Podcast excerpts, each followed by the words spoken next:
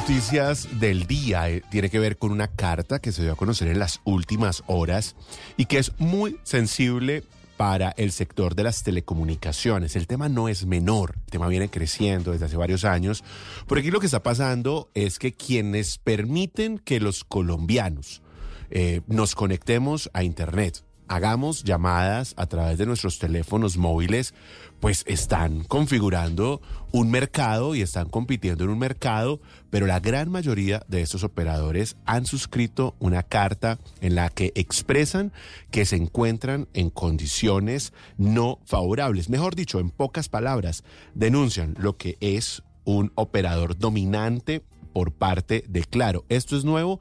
No, esto no es nuevo, es una discusión que se viene llevando hace varios años, pero hoy tiene un contexto distinto, porque lo que está sucediendo es que hay un gobierno que viene haciendo cambios los reguladores y esto podría significar, por supuesto, decisiones sin precedentes frente a este operador dominante.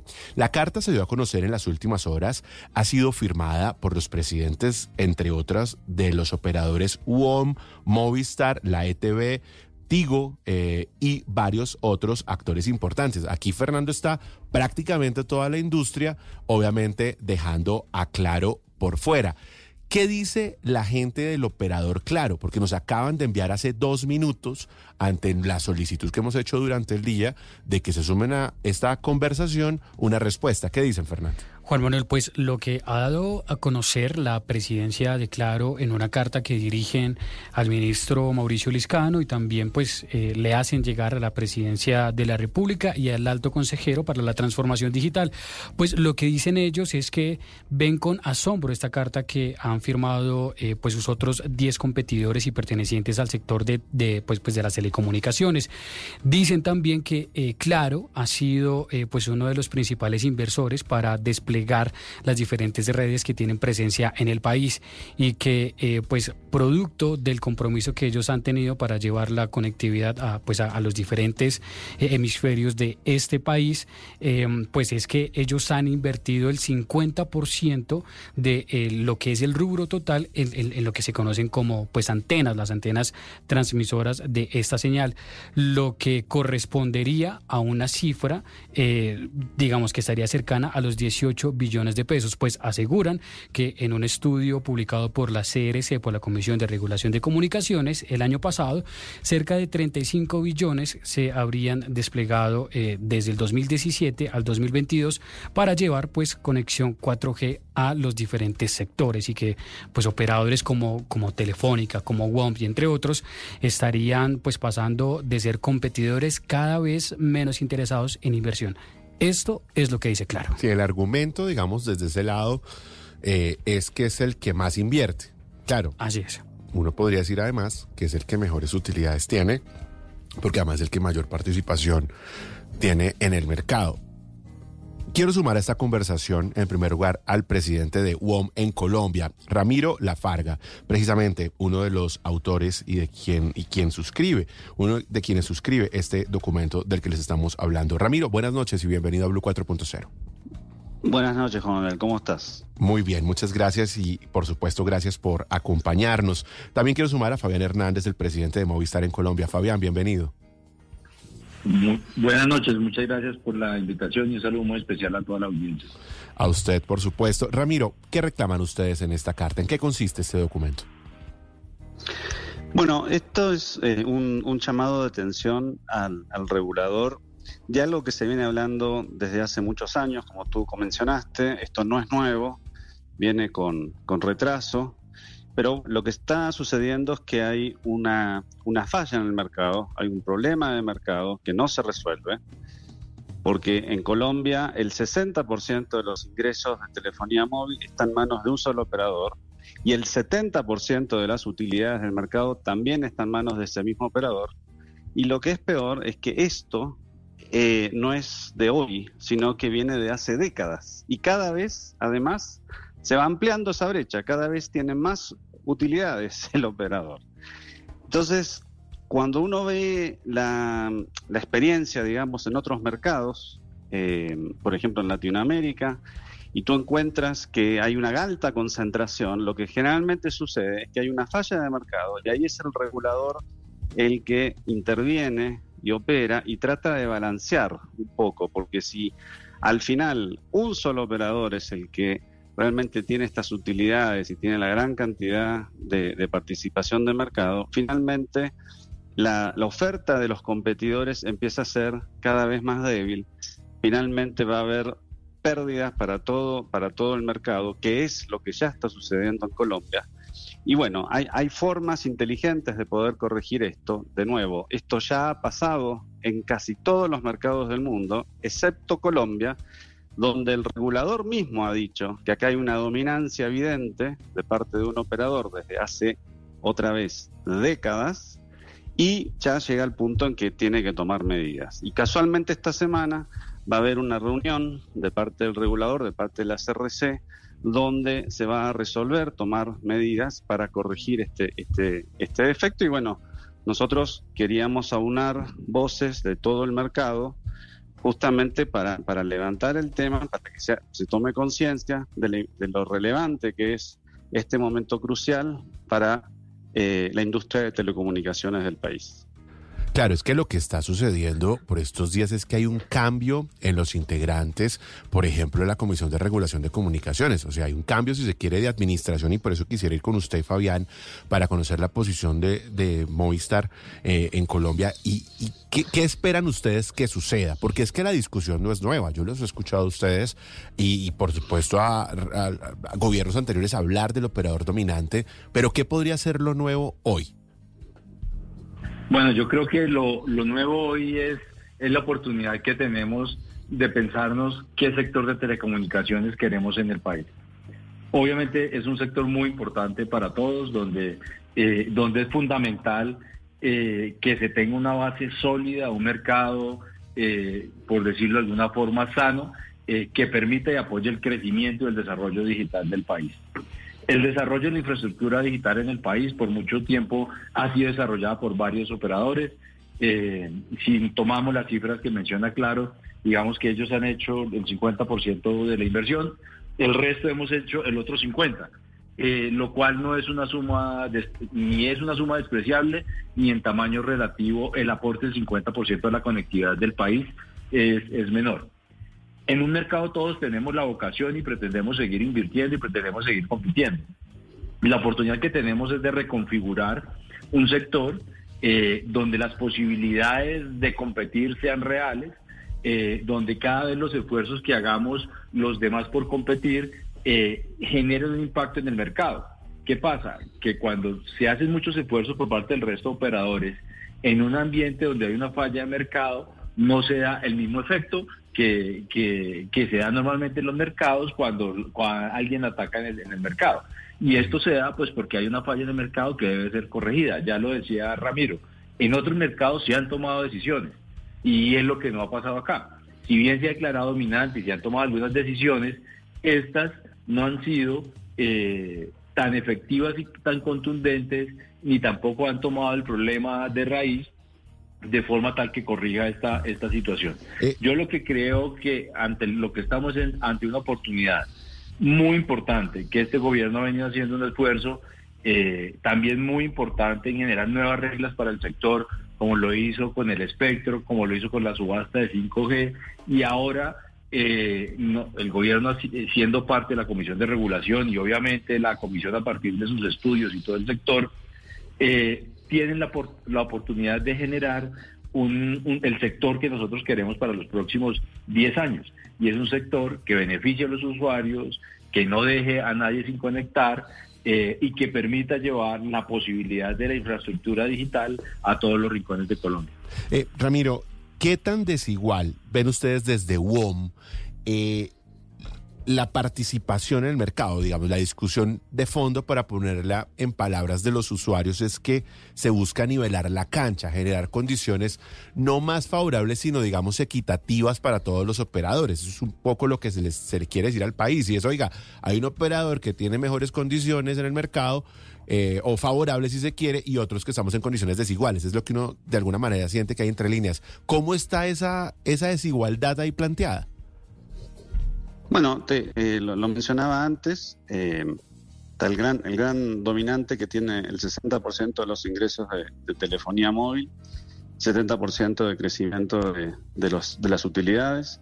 Importante mencionar que, toda esta rentabilidad se logra a costa de los colombianos. No es, no es que esto cae del cielo como el maná, sino que incluso la inversión eh, que hace especialmente el dominante eh, surge el financiamiento de, los propios colombianos, ¿no? ¿no? es que acá es solamente el accionista que pone plata del extranjero, sino también se financia a través del mismo mercado. Entonces, nada, yo, yo creo que, como decía, no es malo que haya una concentración por un tiempo, no es malo que haya un operador que sea más grande que otro, es parte de la vida y está muy bien y es, y es parte de la competencia. Lo que es malo es que durante décadas se mantenga el mismo y que incluso siga creciendo en esta participación. Y como, decía Fabián, como esto es una, industria de escala, es una industria de escala, es una industria que exige capital intensivo, eh, en la medida que eh, el, operador más grande siga monopolizando, digamos, la mayor parte de la inversión que viene dado gracias a que tiene una mayor participación, deja poco resto para los, los demás competidores, por más que sean muchos, por más que existan, para que sean sustentables en el tiempo. La verdad es que hoy es una industria que no genera utilidades, excepto el gran dominante y algún otro, pero todos los demás estamos padeciendo, digamos, un, problema eh, de, de, rentabilidad y si esto no se corrige otra vez, es probable que eh, lejos de cerrar la famosa brecha digital que queremos todos, donde haya mayor competencia, mayores ofertas, mejor servicio y sobre todo mayor, mayor inversión de parte del inversionista extranjero, eh, eso eh, al contrario, vaya en la dirección opuesta. Quiero profundizar eso con Fabián desde Telefónica, porque la, la, pregunta que hoy se hacen los colombianos es, bueno, ¿y esto cómo me afecta? ¿Esto, ¿Esto de qué manera me impacta? Que haya un operador o no dominante, que los demás operadores tengan mejores condiciones. Eh, Ramiro habla de cerrar la brecha digital. Por ejemplo, ¿qué pasa con las tarifas en los servicios? Eh, la calidad del servicio, la cobertura. Bueno, yo creo que la afectación al final de los colombianos, como lo dice eh, Ramiro, es uno, en que cada vez de tiempo en tiempo se va restringiendo la oportunidad de, decidir, de escoger. Si cada vez va teniendo mayor participación y las propuestas que hacemos el resto no encuentran el eco eh, suficiente o el impacto suficiente, es que el mercado no está, no está funcionando bien. Eh, el otro impacto grandísimo se da en la innovación. Estando un operador monopólico, no va a ser de ningún interés invertir en la, en la innovación del sector, como de hecho eh, todos los demás operadores lo, hemos venido haciendo, nosotros con la fibra óptica, trayendo nuevos servicios, servicios, servicios digitales, eh, cada vez tratando de poder innovar frente al sector con propuestas de valor absolutamente eh, distintas, agresivas, para que para que los usuarios tengan más, más, más opciones de escoger, pero al final del día pues esas, esas propuestas tienen un impacto, pero no el impacto que en un mercado que no tuviera esta falla eh, debería, debería surtir. Eh, obviamente, este es un mercado, como lo decía Ramiro, de mucha escala. Eh, yo creo que no podemos detenernos en el hecho de que hay 6, 7, 8 operadores, porque en realidad en este mercado solamente, en el mercado móvil, operadores con red solamente estamos tres. este es un, es un mercado donde exige esa escala, donde exige distintos niveles de, de, ejercicios que, permitan mantener un uso intensivo de, capital y si uno de los elementos, como es que las unas reglas de competencia sean absolutamente claras y no hayan, eh, fallas en el mercado, eh, no existe, pues va a pasar que, no hay un derecho a la igualdad, uno, a que las personas que están desarrollando empresas tengan los mismos retornos eh, en cuanto a esas inversiones que hacen, y dos, y los, los usuarios que, eh, que pueden recibir mayores beneficios no los, no los van a obtener, lo cual de tiempo en tiempo se va eh, generando en un menor nivel de bienestar desde el punto de vista de este servicio. ¿Qué, em, ¿Qué, sigue en este proceso, eh, Ramiro? Ustedes de UON me planteaba ahora que se viene em, el estudio de estas solicitudes, que se podrían tomar decisiones. ¿Cuál es un poco como el cronograma o los pasos a seguir? ¿Cuáles son las posibilidades de que se tomen decisiones en ese sentido? Bueno, es una pregunta que hay que hacerle al regulador, sobre todo porque uno está esperando realmente que, se tomen las decisiones. Entendemos, la, CRC eh, hace dos años y unos meses atrás se había comprometido que en septiembre de este año, que pasó, del 2023, iba a tomar medidas. Eh, pasó septiembre, eh, no pasó nada. Hubo una publicación en noviembre donde había una serie de, medidas, hay una serie de medidas que están, eh, que están llamadas a, la evaluación de parte de los operadores. Se abrió el juego, lo ha hecho bastante bien en ese sentido y se supone que en estos días, si no es esta semana, eh, la CRC tomaría eh, decisiones en el asunto. Nosotros veríamos con muy buenos ojos que esto suceda. Eh, hay una tensión adicional y es que parte de los comisionados que integran el, comité directivo o, la junta, digamos, de, la CRC, eh, parte de ellos eh, está finalizando sus funciones ahora en febrero, con lo cual también hay, hay, hay un momento especial para poder hacer esto. Entonces, la industria vería con muy buenos ojos que esto suceda en, muy, cortísimo plazo. hay que recordar que fueron dos los comisionados que llegaron el viernes pasado a la Comisión de Regulación de Comunicaciones, me hacen llegar, además desde el Ministerio de las TIC. Fernando, ¿qué, ¿qué fue lo que dijo el ministro Mauricio Liscano durante la posesión de estos dos nuevos comisionados a propósito de este tema? Importante resaltar, Juan Manuel, al término de esta posesión, el ministro les pidió de manera específica a estos dos comisionados que llegaron a la Comisión de Regulación de Comunicaciones fortalecer eh, el, tema de calidad en los servicios, eh, de manera particular eh, los servicios móviles, en donde pues no hay, digamos, como una cobertura plena sobre los pues demás operadores. Pero además, en, durante la posesión de pues, pues de este cargo, que se trata de Claudia Bustamante, Amante y de Felipe Díaz, quienes pues entran en funciones desde este febrero, pues les pide que estén a cargo de promover la competencia el despliegue y la compartición de la infraestructura para pues con el ánimo digamos de tener una protección eh, pues de cara al usuario y fortalecer la calidad de los servicios de comunicaciones. Quiero reiterar sobre estas palabras Juan, Manuel promover la competencia el despliegue y compartición de infraestructura. Me cuentan que se vienen una decisión inminente en este tema en este particular ahora que hay cambio cambios en la Comisión de Regulación y que aún falta desde hace rato, quiero decir hace un año, al designado del presidente de la República. Decisión inminente desde la Comisión de Regulación. Eh, me cuentan que se podría dar muy pronto. Les quiero agradecer a ustedes dos, desde luego a don Ramiro Lafarga, presidente de Bon Colombia, y a don Fabián Hernández, presidente de Movistar en Colombia, por contarnos en detalle sobre este tema que es tan sensible para las telecomunicaciones, para el día a día. Muchas gracias por acompañarnos. muchas Muchas gracias a ustedes y, bueno, siempre, siempre tratando de aportar y a disposición para, para ampliar si es necesario. Gracias. A usted, Ramiro. Fabián, gracias. Muchas gracias por la invitación y siempre a disposición de ustedes. Muchas gracias a usted por acompañarnos.